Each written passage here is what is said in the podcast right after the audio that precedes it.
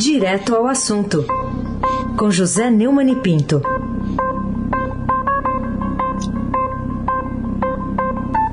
Oi, Neumani, bom dia. Bom dia, Raíssa Abac, Carolina Ercolim. Dia. Almirante Nelson, o seu transatlântico no Suez.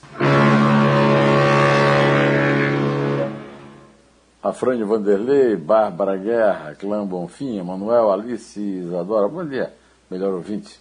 O ouvinte da Rádio Dourado, 107,3 FM.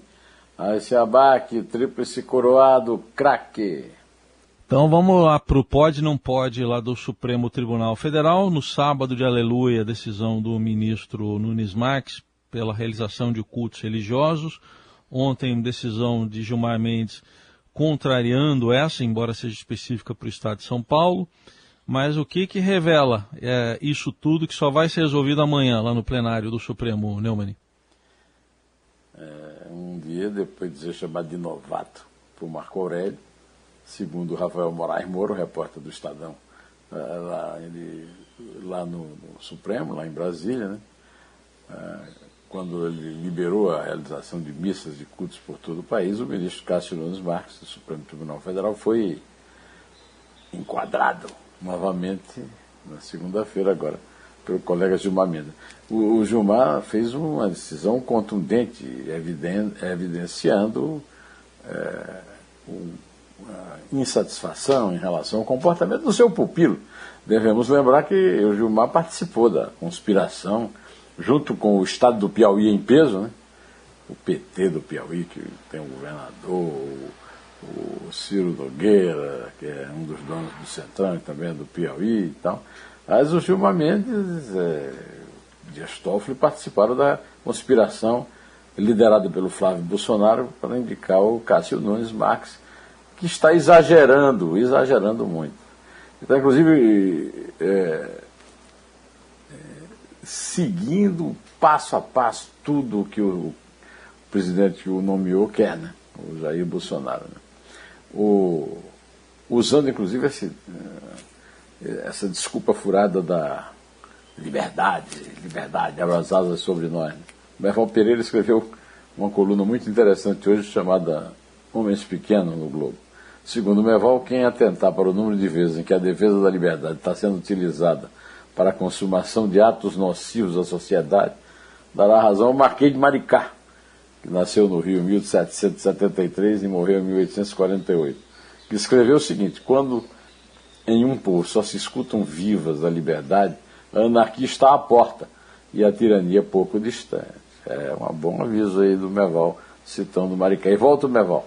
A decisão do ministro do Supremo Tribunal Federal, Nunes Marques, de liberar os cultos religiosos presenciais no auge da pandemia, certamente para agradar o presidente Bolsonaro, foi errada em todos os sentidos, mesmo que a liberdade religiosa seja usada para a defesa da tese. Agora, o Gilmar ah, deu uma decisão contra a reabertura dos templos em São Paulo, estamos numa situação esdrúxula, né, em que eh, São Paulo eh, estão proibidos os cultos, no resto do país não. É, todo mundo já sabe que eu não sou fã de Gilmar Mendes nem de Marco Aurélio Melo, mas realmente a obediência do Cássio Conká Nunes Marques ao patrão é, encontra poucas palavras, mas uma talvez é a mais definitiva. É asquerosa, Carolina Ercolim, tintim por tintim. Fale um pouquinho mais sobre o seu artigo, o Profano Direito a Cobrar Dízimo durante a Pandemia, que você publicou no portal do Estadão hoje. Que motivos o levaram a contestar a pretensão dos negociantes da religião a considerar que está sendo ameaçada né, no Brasil e a sagrada liberdade do credo? É, tem nada de sagrada liberdade do credo, o Merval definiu isso aí muito bem. E na minha linha fina, no artigo, eu digo que fiel ao hábito do patrão Bolsonaro, de usar o santo nome da liberdade em vão, Marx libera cultos presenciais proibidos por prefeitos e assim aumenta a contagem e morte por Covid. E é bom lembrar que, eh, na verdade, eu inclusive cito a passagem do Evangelho de João, Jesus Cristo expulsando os vendilhões do templo, que ele não está liberando o culto. O culto se faz em casa, qualquer religião eh, monoteísta, eh, os seus fiéis sabem que o contato com Deus pode ser feito em qualquer lugar. Né? Eu, inclusive, cito no meu artigo os provérbios famosos, né, que Deus está em todo lugar, é, olhando os bons e os maus. Né?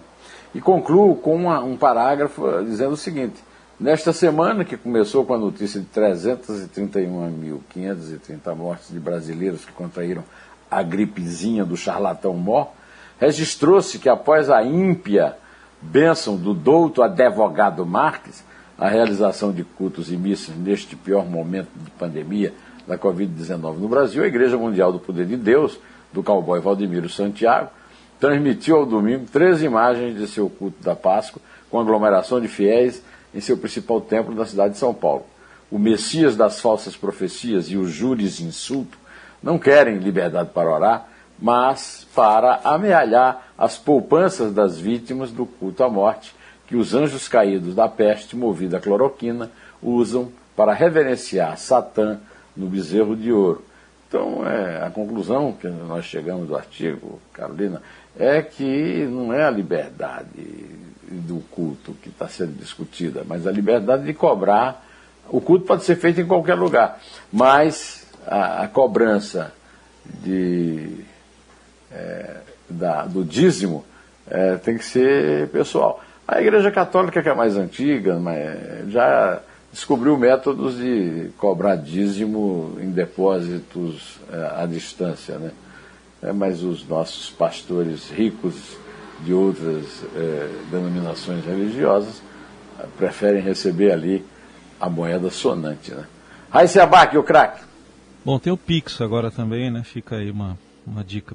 É, o Neumann, queria que você comentasse uma notícia que nós demos há pouco, né, com a Adriana Ferraz, participou agora há pouco, antes de você aí no Jornal Dourado, é essa reportagem que mostra hoje um descolamento entre o prefeito Bruno Covas e o governador João Dória.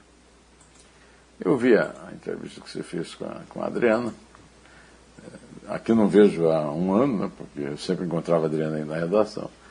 E ela contou que nas vésperas de completar 100 dias como prefeito, o Covas continua se descolando do, do, do Dória, né?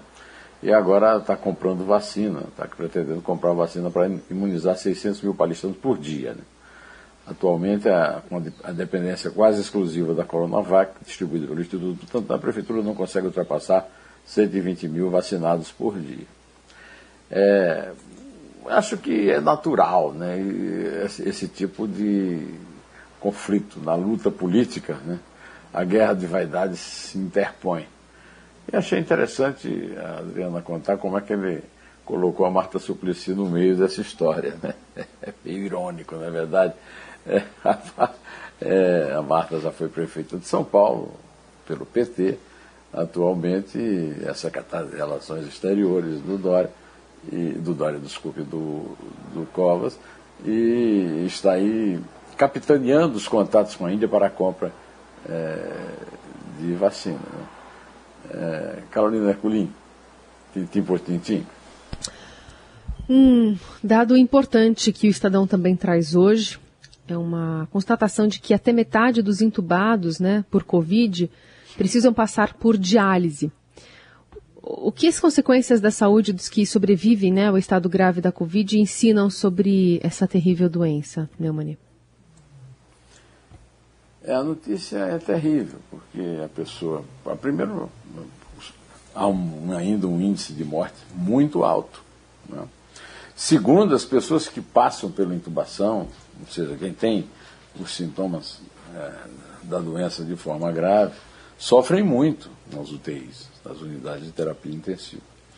Agora começam a aparecer, né, com o tempo passando, aí, as consequências é, nefastas para a saúde do, da pessoa que é, contrai o COVID, a Covid, com doenças cardíacas. E essa notícia do Estadão a respeito é, de lesões provocadas nos rins pela, pelo, pela consequência da passagem pelo organismo dela, principalmente pelos pulmões da, do novo coronavírus. Né? No Hospital do Coração, o parque de equipamento para o procedimento foi ampliado na pandemia para atender a demanda da unidade de terapia intensiva. Quem precisa fazer diálise faz entubado, é, diz Oswaldo Merege, presidente da SBN. Né? Agora, é, é, é, bom lembrar que o, até hoje Jair Bolsonaro continua fazendo propaganda de cloroquina quando há demonstrações de que cloroquina pode matar, né? tem matado e não abriu mão, mentiu quando disse que não disse que era gripezinha, disse que era gripezinha, não é uma gripezinha, as consequências são terríveis. Né? E agora temos um exemplo de, da irresponsabilidade do Bolsonaro. Né? Ele apontou como exemplo no combate à Covid-19 a cidade de Chapecó, a qual ele poderia ter ido, mas não foi, preferiu ir para a praia, gastar dinheiro nas férias, apesar de dizer que está trabalhando. É, a, a, ele divulgou uma uma, um vídeo do prefeito de Chapecó, que é bolsonarista, cantando grandes loas, mas na verdade a Folha descobriu que Chapecó tem 100% das UTIs lotadas no SUS e na rede privada. Acumula ainda mais mortes por 100 mil habitantes do que o país e Santa Catarina em média. A cidade enfrentou colapso de saúde em fevereiro, precisou transferir pacientes, adotar restrições de circulação e ampliar o número de leitos.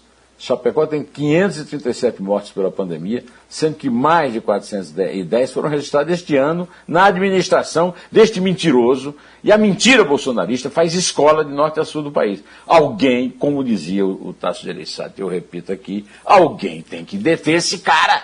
Abac, o craque.